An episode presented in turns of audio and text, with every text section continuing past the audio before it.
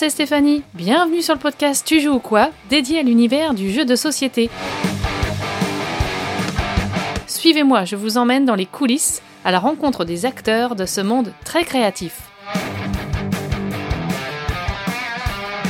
Dans ce nouvel épisode, je reçois non pas un ni deux, mais trois invités. Juan Rodriguez, Christian Rubiela et Pierrot font partie des créateurs de Trax, le jeu d'enquête en immersion sonore. Grâce à un système d'écoute, de caméras de vidéosurveillance et d'un plan de la ville de Siron Bay, il faudra coopérer pour résoudre des affaires en localisant les cibles recherchées.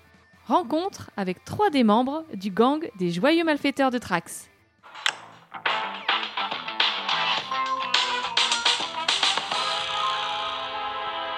Je suis euh, avec euh, Juan Rodriguez, Christian Rubiela et Pierrot, donc euh, les auteurs de Trax, voilà le jeu en immersion audio. Donc merci d'être d'être là pour ce podcast. Bienvenue. Merci, merci. À toi. merci aussi. Et moi, aussi. Du coup, je remercie bien. On se remercie. Alors. on va démarrer dans le vif du sujet. Comment, comment est née l'idée de, de, Trax? Donc, je m'adresse d'abord aux auteurs. Donc, Juan, Trax, c'est venu d'un comment dire d'un délire euh, qui m'a traversé l'esprit à un moment sur le fait d'avoir un joueur qui était attaché, euh, masqué, euh, tout ça, et qui entendait des bruits et qui transmettait des informations aux autres joueurs qui étaient autour de la table. voilà. Et comme s'il était dans le coffre d'une voiture, un truc comme ça. C'était un un peu rude. C'était un peu violent, un peu, la situation était violente.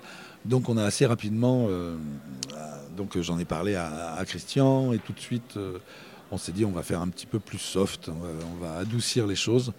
Et euh, on n'a pas abandonné l'idée, mais elle est mise de côté pour l'instant. Elle a été donc voilà un petit peu plus familiale. Voilà, c'est ça, c'était plus acceptable. En fait, c'était beaucoup trop difficile de, de pointer quelqu'un, de mettre quelqu'un en difficulté en fait, euh, forcément. Ça faisait partie du jeu, mais du coup, ça demandait vraiment des, joueurs de jeu de rôle ou des joueurs euh, très expérimentés. Et c'était, on s'éloignait énormément d'un public euh, familial qui était quand même un peu notre idée. Quoi. C'est, surtout, quand toi, tu es arrivé avec l'idée de leur mettre un sac sur la tête, carrément, que c'était un peu exagéré, on a trouvé. Oui, c'est pas faux. Ah oui, effectivement. donc justement, comment Christian est arrivé dans l'histoire? Vous connaissiez déjà? On se, connaissait, on, on, travaillait déjà sur un projet. Euh, comme l'idée nous a semblé euh, euh, très forte et, comment dire impétueuse. Enfin, c'était, on sentait une certaine urgence à le faire et une, envie pressante. si je puis me permettre. Et donc, du coup, on, on, a laissé notre poteau de côté. Et d'ailleurs, il va falloir qu'on le, qu'on, s'y repenche. Mais voilà, et on a travaillé vraiment sur, sur Trax. Donc, c'était, on était sur quelque chose en cours. Ensuite, je connaissais les compétences de, de Christian en termes d'audio. Et donc je savais qu'avec lui, on pouvait euh, travailler sur de l'audio et, avoir un prototype jouable, c'est-à-dire pour, euh, expliquer pour le, concept d'une façon qui soit propre, enfin suffisamment propre pour, un éditeur qui le comprenne. Quoi. Parce que quel a été le, rôle de chacun finalement dans la création du début du jeu? Euh, en fait, on au début, comment on s'est divisé On s'est divisé les, rôles où on était tous les deux sur, euh, sur l'écriture et sur les scénarios, on réfléchissait, c'était vraiment un ping-pong. Et après, sur euh, la partie graphique, c'était essentiellement Juan qui, Juan qui travaillait sur la partie graphique et sur la partie réalisation sonore du proto. C'était moi. Alors autant dire que la réalisation sonore initiale est assez éloignée de ce qu'on peut entendre dans le produit final. C'est-à-dire que les acteurs étaient mes proches. Et donc c'était ultra approximatif. Et les bruitages à la bouche, non Un truc comme ça Non, alors non, on faisait réellement des enregistrements. On a, on a fait des enregistrements de courses-poursuites de voitures. C'était assez beau Et, et j'étais dans la voiture et je tenais le micro et c'était difficile. D'accord, ouais, vous êtes mis en danger presque. Tout à fait. Alors donc, donc il y a ce premier proto, vous travaillez ensemble, et ensuite euh, donc euh, voilà, il y a la rencontre avec euh, Kif Édition. Donc là, je, vais faire Pierrot parce que Pierrot a double casquette. Donc d'abord cofondateur de Kif Édition. Comment ça se fait la rencontre et comment on se dit bah ouais, on y va et on y va vite parce qu'après il y avait urgence. J'ai un flingue pointé sur la tempe pour bien répondre. C'est un flingue là. Tu me suis et tu la fermes. Alors en fait, ça s'est passé en, octobre 2021. Euh, oui, 2021. Euh, C'était au Ludendrome. C'est un week-end de jeu euh, qui est organisé par Olivier Droin, Julien Protière, toute une bande autour de Valence et Romans-sur-Isère en fait. Et euh, on y est allé parce qu'on est du coin avec ma femme, Erika. Et euh, quand on arrive, en fait, on tombe sur Juan, qui est un vieux pote que je connais depuis assez longtemps. J'avais fait une petite carte bonus pour les poilus à l'époque, euh, je me rappelle. Et c'est un vieux copain, donc euh, voilà. et il avait son proto de Trax euh, étalé sur une table. Il nous dit, bah, est-ce que vous voulez essayer? Et du coup, on essaye. Euh, on demande d'en faire une deuxième. Je crois qu'on a demandé une troisième et voilà. Et euh, ma femme, euh, alors du coup, on a commencé à discuter entre nous. À un moment, il s'est absenté. Kika m'a dit, euh, moi j'aime bien. Je lui ai dit, oui, moi aussi j'aime bien. On peut faire ça. Je, je sais pas, mais on peut essayer de faire ça. On peut voir. À l'époque, c'était des sons qui étaient sur une, c'était sur un iPad, mais offline, voilà. Et nous, on s'est dit, bah, on peut faire une app. Donc, comme on avait déjà fait une app, on savait qu'on pouvait faire une app. Et, euh, et on s'est dit, on peut. Donc là, à ce moment-là, euh, Juan est revenu. Euh, on lui a demandé si le jeu était déjà placé. Il nous a dit oui. On lui a dit bah non, chez nous en fait. Donc là, on l'a mena- j'ai envoyé ma femme, elle l'a menacé d'un regard terrible. Il a eu très très peur. Ah Et voilà, il en tremble encore. Et puis du coup, bah, ça s'est fait comme ça en fait. Non, on a, en vrai, on a, on a discuté avec Gwen et Nico, donc nos associés. On leur a pitché le jeu. Euh, je pense que j'ai passé une heure et demie euh, dans la voiture avec euh, Kika qui conduisait et moi qui envoyais des SMS aux autres en leur disant c'était trop bien et je leur décrivais tous les jeux, tous les trucs qu'on pouvait faire, etc. Du coup, il m'a dit, bah, Nico m'a dit, bah, on fais envoyer un proto. On a reçu le proto quatre jours après, je crois, et on a testé. On a dit, on y va. Quoi. Allez, rentre dans le coffre. Allez, démarre. Ok, on le ramène à la planque, comme convenu. Parce que l'idée, du coup, elle datait de quand Ça a été assez rapide aussi? Euh, je, Juan. je, je sais plus exactement, mais euh, c'était quelques mois avant, en fait. euh, Peut-être, je sais pas, 4, 4, ou, 4 ou 5 mois, le temps qu'on fasse ce proto. On avait fait 5 enquêtes, je crois. Cinq, je crois qu'on avait fait 5 enquêtes euh, dans le prototype. Euh, on voulait pas en faire plus parce que c'était très long. Euh, c'était très chrono- chronophage. Et, euh, Il fallait peut-être a- avoir la direction artistique voilà, aussi. c'est peut-être. ça. C'est-à-dire qu'en fait, on voulait absolument avoir une, une des- comment dire, être guidé en fait euh, dans quelque chose qui correspondait à un choix d'éditeur et que nous, si on travaillait beaucoup et qu'on développait beaucoup, ça nous enfermait, euh, ça nous fermait des portes. Et, euh, après, réouvrir, repasser par ailleurs en fonction du choix de l'éditeur, ça aurait été lourd, quoi. Donc habituellement, moi, je fais des jeux, je les pousse très très loin en fait dans le développement. Ils sont quasiment éditables presque quand je les présente. Et là, c'était un choix de ne pas le faire justement pour, euh, pour laisser de la place, pour, pour, laisser, pour travailler ensemble en fait. Et puis c'était- nécessaire aussi de travailler, euh, de travailler en groupe parce que euh, dans ce, jeu, il y a quelque chose de novateur dans ce jeu, dans cette façon de jouer avec le son. Et, le truc, c'est qu'on n'a pas de recul sur comment c'est perçu par les joueurs. Donc c'est très difficile et c'est très difficile en plus à tester. C'est très difficile à tester parce que lorsqu'on teste le jeu, ben le, testeur, entre guillemets, il est cramé. On ne peut pas lui faire retester le jeu si on a fait quelque chose d'autre. Donc c'est difficile à tester et donc avoir un retour, on a besoin de faire un ping-pong avec un éditeur, un ping-pong avec, euh, en, en développement. Et c'est vrai qu'il était nécessaire assez rapidement de, de pouvoir, de pouvoir faire ça. Et alors, ce qui était intéressant donc chez, chez Kif, c'est euh, qu'il y a multi-casquettes, multi-compétences aussi. euh, ça, c'était un atout euh, aussi, j'imagine, pour développer le jeu. Oui, bah alors je pense que bah, je, Trax fait partie de ces rares jeux en fait où euh, si on n'a pas les compétences en interne, c'est un jeu quasiment infaisable en fait. Euh, alors nous, alors moi je suis illustrateur donc depuis 18 ans maintenant. Euh, ma femme est éditrice de BD à l'origine. Nico est développeur de jeux vidéo et donc il est capable de faire une app. Gwen est, comptable et tout ce qui est contraint, etc. Mais en compétences en interne entre Nico et moi, on est capable de faire un paquet de choses quand même. Et, de rendre ce jeu possible. La seule chose qu'on n'avait pas, c'était le son. On a la chance d'avoir un ami qui est réalisateur de films et euh, qui nous a dit mais moi j'ai un ingénieur son qui oh mais en plus jouer je lui ai offert fou fou fou il adore il sera il va trouver ça super cool et tout de faire ça on est allé le rencontrer c'est un gars qui bosse Samy Bardet qui bosse dans le cinéma depuis 20 ans qui bosse avec Alain Chabat, avec Patrice Lecomte et tout. Et c'était passionnant, c'était un truc. Et ça, on n'avait pas. Heureusement, en plus, il connaissait des comédiens, son fils. Et euh, voilà, et ça nous a permis, en fait, de. Parce qu'il fallait travailler. On voulait arriver à, sortir le jeu assez rapidement, parce que euh, tant euh, Juan et Christian savaient qu'il y avait une espèce d'une forme d'urgence, parce que s'ils avaient l'idée du son, d'autres l'auraient. Et on voulait donc le travailler assez rapidement et de façon assez, et, et tout s'est mis en place de façon assez organique en fait. On a tout lancé en même temps. Ça a été rapide, ça a été très très intense. On va pas se mentir. hein. On a, Vous on a- bossé d'arrache-pied apparemment. oui, oui. Bah, là, ouais, bah, en fait, il y a, y a- y a certaines choses qui peuvent pas être attaquées avant que certaines choses, d'autres choses soient finies. Par exemple, il fallait que les affaires soient finies pour que je puisse attaquer les illustrations. Les délais étaient courts parce que la fabrication aujourd'hui prend plus de temps qu'à une certaine époque. Euh, à une époque, on envoyait un mois avant à l'imprimeur et c'était parti. Là, il fallait envoyer trois mois avant. Euh, donc, y avait, et puis il fallait communiquer sur le jeu, etc. C'était assez compliqué. ouais. Bon, allez, tous sors de là. Alors euh, sur la partie euh, effectivement plus illustration, il y a eu un gros gros boulot aussi qui, est- qui t'a sorti de ta zone de confort, Pierrot, a priori, euh, par rapport à ce qu'on connaît d'habitude de, de Oui, ton alors, travail. euh, alors, je, alors, à la base, en fait, j'ai un- je suis connu pour un style assez cartoon. Dice Town, Mr. Jack, le premier, la première version de Mr. Jack était assez cartoon. Et moi, à la base, je suis plutôt réaliste. Je suis pas connu pour ça, mais j'aime plutôt le très réaliste. J'aime plutôt les choses qui sont assez sombres.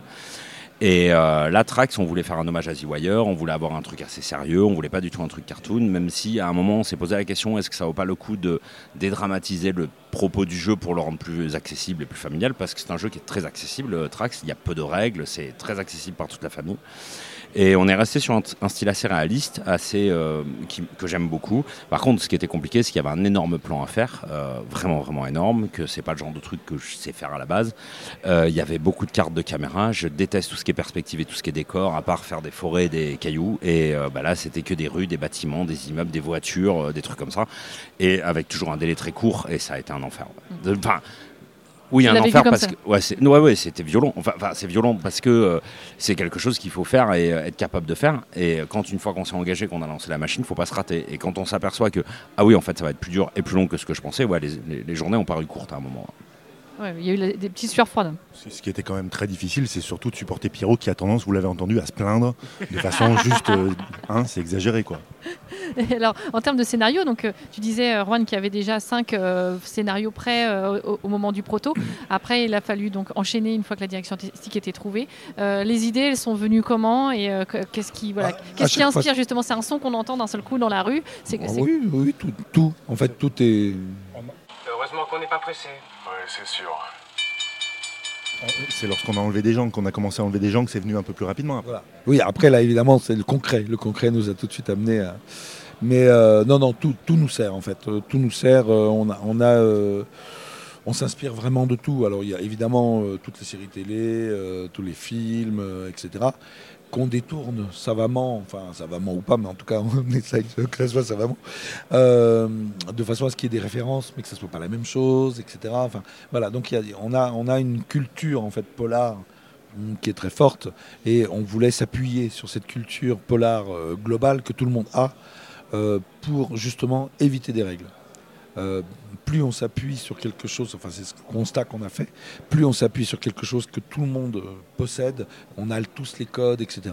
On n'a pas besoin d'expliquer le contexte, on n'a rien à expliquer. Dans le jeu, il n'y a pas de règle. Il y a une règle, c'est le- les la- trois quarts sur euh, les, quatre- caméras. les quatre quatre- caméras. Voilà, il n'y a que quatre caméras qui fonctionnent. Et en fait, les joueurs euh, se sentent bridés. Et en fait, c'est pour les aider. Parce qu'au début, on pas n'avait pas, mis ça, on n'avait pas mis ça, et ils mettaient des caméras partout, et ils voyaient plus le plan, et ils perdaient le fil. Donc c'était vraiment pour les aider. Il paraît qu'il a fallu brider euh, surtout Christian, qui avait a priori des idées euh, plus trash, non? Non, non, Non? moi je voulais, je voulais, je voulais pas, pas grand chose de plus, juste qu'on fasse euh, sauter deux trois rotules avec des perceuses, des choses comme ça. Mais on m'a dit que c'était moins familial d'un seul coup, et j'ai été d'accord. J'avoue que assez rapidement, je me suis mis d'accord avec tout le monde. Et non, non, je plaisante, mais on s'est mis tous d'accord très rapidement sur le fait qu'il fallait que ce soit accessible parce que euh, euh, le fait de ne pas avoir de règles fait qu'on a forcément envie d'un jeu qui est aussi vite compris. Et surtout, ce qui est intéressant, c'est de voir, et là je suis plus sérieux, c'est de voir autour d'une table, lorsqu'on joue avec des enfants, les enfants ont une autre oreille que nous. Et il est vraiment pas rare de voir des parents qui butent et l'enfant entend quelque chose et met le doigt sur, ou en tout cas fait remarquer un son qu'on n'a pas tendance à remarquer, peut-être parce que euh, a perdu une fréquence euh, euh, au niveau auditif, j'en sais rien, mais en tout cas c'est intéressant de jouer avec des enfants, ce jeu, je trouve. mais ce qui est sûr, c'est qu'on n'interprète pas toujours de la même façon les sons aussi. C'est ça qui est intéressant. Exa- exactement, c'est vrai que les, sons, alors notamment euh, par exemple dans la première affaire, il y a un son euh, que les, les jeunes de moins de 15 ans captent tout de suite. Et, euh, et qu'il est, très difficile pour, un, pour un, un- quelqu'un d'un petit peu plus âgé ou alors carrément euh, vieux comme moi de, euh, de comprendre. On, a du mal à comprendre ce que c'est. C'est une Mais fréquence très aiguë alors. non, non, non, c'est pas les fréquences aiguës, c'est un, son en particulier. Ah, L'interprétation, on peut, on peut donner plein de sens à ce son-là, mais ceux de, de moins de 15 ans captent ce que c'est. Je me souviens pas. Voilà. Ah, voilà, je vais la refaire avec mon fils, il a 14 ans. Oui, ben voilà. Ok. Euh, Il y a aussi euh, une intervention de, de Monsieur Fall dans une des, histoires. Comment ça s'est fait euh, le clin d'œil, la rencontre?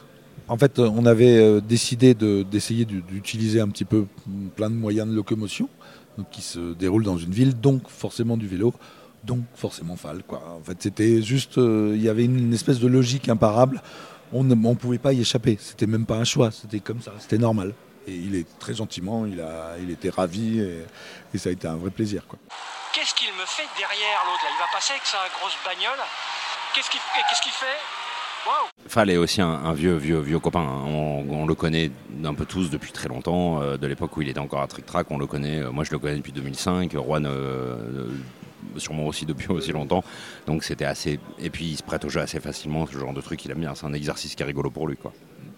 Et euh, alors, on parlait euh, effectivement euh, les scénarios, le, donc le dessin. Il a fallu effectivement développer l'application. Ça aussi, ça a été un, boulot de titan pour Nico? Oui, alors oui, c'est un boulot de titan.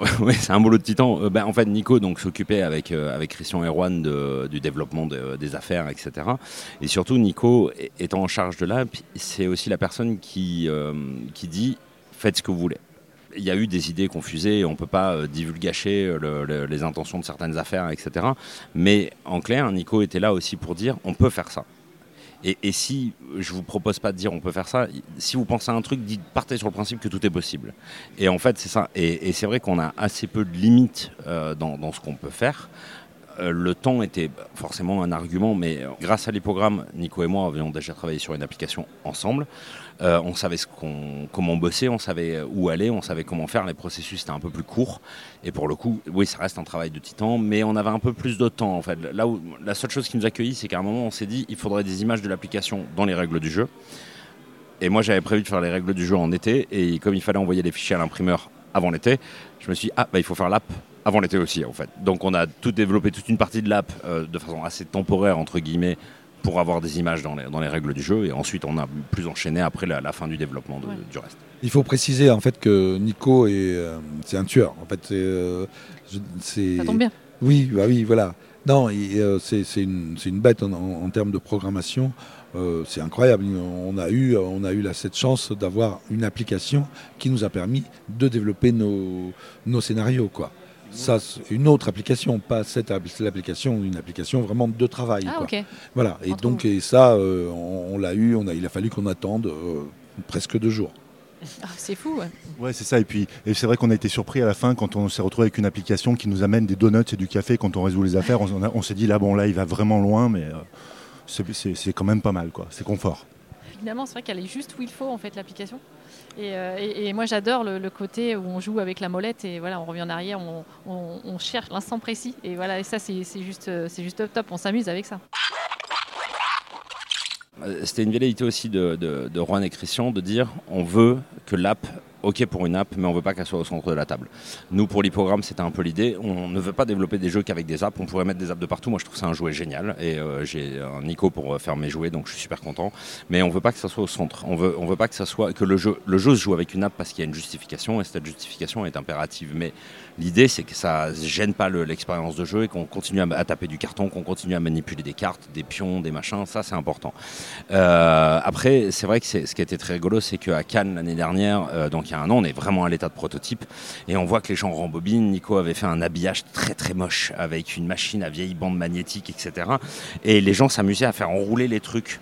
Et Juan lance à, Nico euh, Ah, c'est dommage que quand on rembobine le truc, on n'entend pas. Évidemment, Nico, à 6h du matin, parce qu'on est deux leftos, voilà, deux leftos avec Nico, et à 6h du matin, euh, je lui dis euh, T'as vu l'idée de Juan quand même de faire. C'est vachement rigolo. Et il l'a développé à 6h du matin. Ah ouais, donc on parle de réactivité. C'est euh, c'est vrai que, que, plusieurs fois, il est alors, toi, vous êtes plutôt lefto. euh, et il y a plutôt l'équipe couche-tard.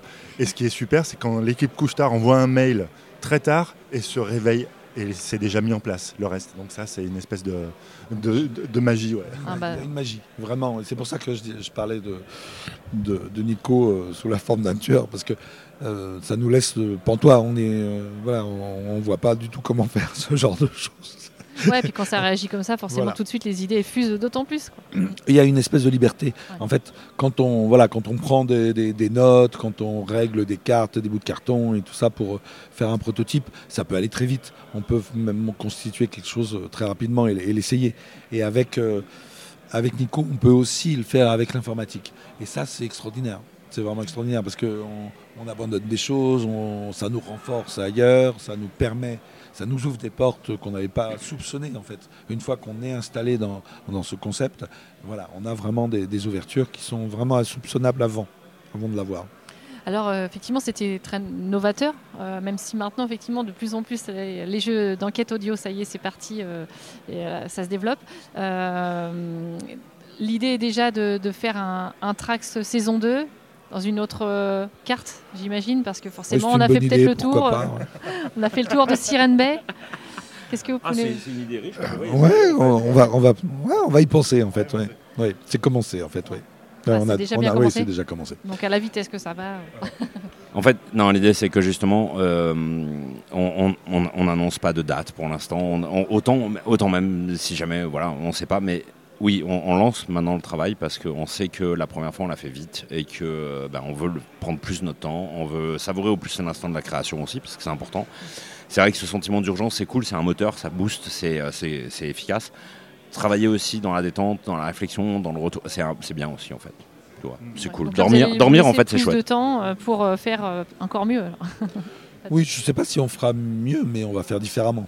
Il y avait des scénarios déjà euh, en stock. Oui, Des idées sous le coude. Des idées sous le coude, il y en a parce que ben, parce qu'on a fait on a fait des choix pour avoir une comment dire un, un fil rouge et pour avoir une un déroulé sur euh, sur les, les affaires. On a fait des choix, on a écarté certaines idées qu'on développe maintenant pour euh, pour la, la deuxième euh, la deuxième saison.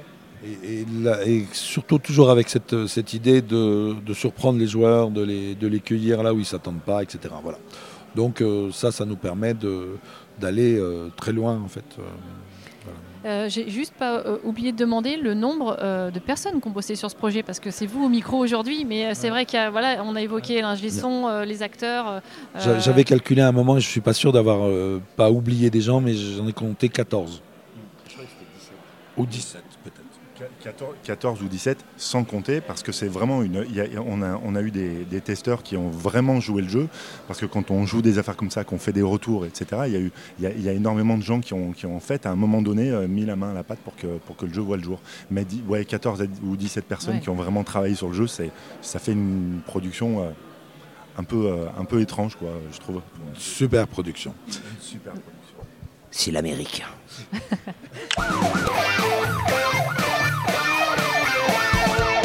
Je vous propose qu'on termine cette interview par un petit portrait chinois. Euh, peut-être que du coup, pour pas rallonger trop le temps, parce que vous avez tous un emploi du temps euh, de ministre peut-être, euh, je vous pose une question chacun. Ça vous va? Et Après, si vous voulez intervenir. Alors, Juan, si, si tu étais un mode de jeu, tu serais quoi? Solo, coopératif, semi-coop, plutôt, plutôt compétitif? Ah non, coop. Complètement Toujours. coop Ah oui, complètement. Je, semi-coop, je ne supporte pas. Je supporte pas. euh, supporte pas la un- trahison. Je supporte pas la trahison. Je trouve que c'est prohibitif. Je, je refuse de jouer dans les jeux où il y a une trahison possible. D'accord. Parce que ce serait un mauvais joueur. Non, Non non, non, c'est parce que je trouve que c'est un mauvais esprit. Euh, je, je préfère un jeu clair, euh, compétitif, plutôt, euh, et ça ne me gêne pas, parce qu'on peut se, se mettre sur la tronche euh, gentiment et tout ça. Par contre, la trahison, euh, c'est quel- quelque chose que je trouve détestable. Et, et les gens qui s'amusent de ça, j'ai pas envie de jouer avec eux. Ah bah, C'est clair. J'ai plein de jeux avec de la trahison que j'adore tellement. Donc toi, Pierrot, t'aurais dit plus ça, plutôt ça, semi-coop. Non, non, Non. j'aurais dit coop parce que mes gros jeux du cœur sont coop. Euh, la semi-trahison, alors ça dépend. Euh, En fait, les jeux d'en- d'enfoirés, j'aime beaucoup ça. Euh, donc voilà, c'est pas tout à fait pareil. Euh, Il y aurait le, le- un, un chevalier de la table ronde, par exemple, pour moi, est un coop. Et la possibilité du félon me dérange pas, au contraire, je la trouve excitante. Euh, puis ça s'avère que je suis souvent le traître, en fait, sans faire exprès. Mais, mais je, je préfère, je préfère le coop pur, oui. Le coop, coop, j'adore ça. ouais. T'as envie de répondre à cette question, Christian? Euh, sur, quel, sur quel style de jeu En fait, euh, style de jeu, style bon jeu, en fait? Peu, peu, peu importe. J'aime bien jouer à de bons jeux. Voilà.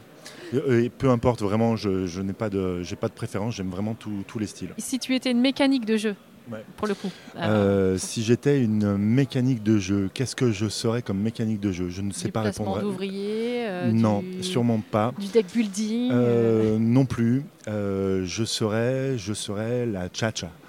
Euh. Ouais, probablement. C'est euh, probablement ce qui m'attire dans, dans pas mal de jeux. Euh, mais je sais que c'est super clivant. Il y, y a beaucoup de gens qui ont du mal avec ça. Euh, alors que je trouve que c'est vraiment intéressant parce qu'on se dévoile. Et que quand on joue à un jeu de société, le côté, le côté autour d'une table, se découvrir ou découvrir des aspects de l'autre qu'on n'a pas, qu'on pas encore découvert, ben, je trouve ça assez, assez plaisant. Alors Pierrot, je te pose la question, si tu étais un auteur, c'est peut-être plus compliqué. Si j'étais un auteur, alors mes deux auteurs favoris euh, historiques entre guillemets, il y a Nico, donc mon associé, euh, parce que Nico a créé le pire jeu d'enfoiré du monde qui s'appelle Zombie la blonde, la brute et le truand, qui a été réédité récemment sous le nom de Unlock. Et c'est un jeu qui m'a fait découvrir le jeu de société moderne, c'est-à-dire qu'en fait, à l'époque, j'avais très peu de jeux, je devais en avoir une vingtaine. Je découvrais les jeux et euh, pendant la première partie de ce jeu, une des joueuses autour de la table me dit mais je peux faire ça? Donne-moi les règles, je, vais vérifier si je peux faire ça. Et je lui dis, bah attends, parce que les règles sont un peu confuses, qu'est-ce que tu veux savoir? Elle me dit, mais est-ce que je peux mentir? Et je me retrouve à, essayer de parcourir les règles pour savoir si je pouvais mentir. En fait, je me dis, mais c'est con, en fait. Le, jeu, ça peut être au-delà des règles, en fait. On peut, le jeu, c'est ce qu'on en fait, c'est ce qu'on aime. Et, ça, ça, m'a réveillé, euh, ça, m'a réveillé un, un appétit du jeu incroyable. Et c'est pour ça que j'aime bien le, le côté tchatch d'un jeu. Euh, et sinon, Ludovic Maublanc, historiquement, parce que c'est le jeu, c'est l'auteur de jeu que j'ai le plus illustré, en fait, bizarrement. Et euh, bah, c'est un mec qui est brillant, quoi. C'est vraiment, il est brillant. Ok, super. Bah, euh, juste savoir, euh, si je devais interviewer quelqu'un à ce micro prochainement, vous me proposeriez qui? Euh, bah, je vais dire un, un de mes co-auteurs, Julien Protière. Ok. Euh, moi, je dirais euh, Charlec, qui a fait La Bête dernièrement, et, et- et qui est, euh, je trouve, un, un auteur qui, qui sort, qui sort Le Grand Voyage, là, et, et un autre euh, dont je me souviens plus du titre, je suis désolé, et qui est un auteur qui, moi, me- m'intéresse beaucoup. Euh, moi, je dirais une illustratrice ou un illustrateur. Je dirais euh, bah, parce que c'est plus en- parce que c'est intéressant de les entendre parler. Je dirais Nayad ou Maud Chalmel. euh, euh, voilà, c'est des gens qui ont des choses à dire artistiquement, créativement, et c'est cool. Quoi. Bah, merci pour les idées, merci à vous trois. C'était un plaisir de vous recevoir ce On, refait un tour de merci, merci. Ouais. Merci beaucoup. Et pour finir, une petite tradition sur la chaîne Tu joues ou quoi, on finit toujours par dire alors, Trax, tu joues ou quoi Donc je vous propose qu'on se fasse un, collé- un collégial sur le tu joues ou quoi, ok? Alors, Trax, Tu joues ou quoi Quoi? T'es un peu en retard. Oui, je Un peu en retard J'étais en retard. on la garde bien. la refait. Oui, c'est bien Il est toujours en parfait. retard. Ouais, c'est vrai, c'est vrai, c'est vrai, je suis toujours. Merci, messieurs. Bon, bah, c'était cool. Merci d'avoir écouté ce podcast jusqu'au bout. Si vous avez aimé cet épisode, n'hésitez pas à le partager, à en parler autour de vous. Vous pouvez aussi laisser un avis sur Apple Podcast ou Spotify. Je vous invite à suivre la chaîne YouTube Tu joues ou quoi. Vous y trouverez une multitude de vidéos règles, avis et top. Si vous avez des idées de personnes que je pourrais interviewer, dites-le moi en commentaire sur les réseaux sociaux de Tu joues ou quoi. À bientôt pour un nouvel épisode